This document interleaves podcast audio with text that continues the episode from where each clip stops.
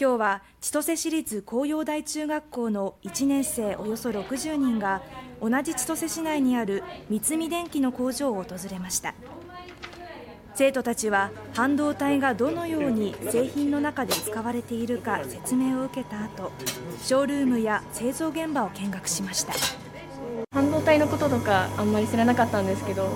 結構身近にあるんだなと思って。ここの工場に来て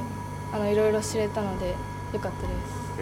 見学会を主催した北海道経済産業局は地元の子どもたちに半導体関連企業の魅力を知ってもらいたいとしていて12月には出前授業なども行う予定です。